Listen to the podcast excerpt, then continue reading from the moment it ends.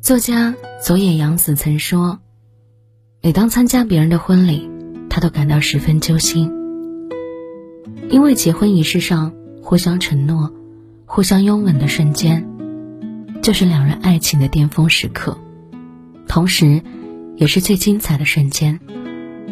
从此，很多婚姻都会开始慢慢走下坡路。的确。”随着柴米油盐的日常琐碎，夫妻之间的矛盾油然而生。这些日复一日的隔阂，让人感觉不到对方的温度。在无人理解的孤独下，人很容易就被婚姻以外的另一个人感动，喜欢上他的温暖，觉得自己找到了灵魂的共鸣。毕竟，人是有感情的动物，而感情是一种本能。所以，在婚姻之外，无法控制自己。遇上自己喜欢的人，也是一件很正常的事情。只不过，如何面对这个自己喜欢的人，用什么样的方式处理这段感情，这是每个人都应慎重考虑的问题。我曾经看到过这样一个故事：女主木木在婚姻之外遇见一个喜欢的人，他温柔绅士。懂得默默内心的真实想法。与他相处的时候，默默感到前所未有的轻松，仿佛漂泊的心灵有了归宿。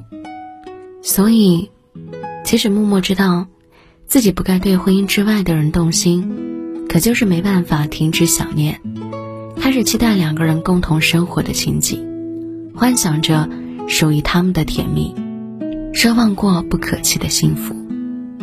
直到有一天，他们碰面的事情被年幼的女儿看到了。才五岁的孩子天真的问他：“那个叔叔是谁？”这一刻，后悔和自责浮上他的心头。他幡然醒悟，在这段关系里，不管怎么处理，都会给彼此以及彼此最在乎的人带来困扰。于是，忍痛删除关于对方的一切。将这份关系深深埋藏在心底，不再有非分之想。也许每个人的生命里都会出现这样一个不可能的人，相遇太晚，缘分太浅，明知无法走到最后，但又无可奈何的煎熬着，心怀一腔深情，舍不得放手。殊不知，有些感情。如同沙漠里的海市蜃楼，虽然美，却是一种危险的诱惑。如果一味的放纵自己，只想要占有，是对婚姻的一种不负责。既然自己失去了做人的底线，也置彼此在进退两难的境地。成年人的世界里，除了爱情，还有很多，不是有爱。就值得横冲直撞的去争取一把。感情面前三思，能够克制自己，才不会毁了自己的家庭，才对得起自己的良心。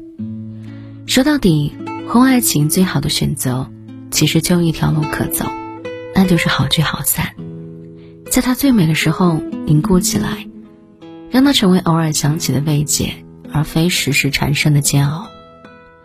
对于婚外的那个爱人，把他深深放在心底，默默祝福，不打扰，不纠缠，过好自己的日子，经营好自己的生活，这就是最好的结局。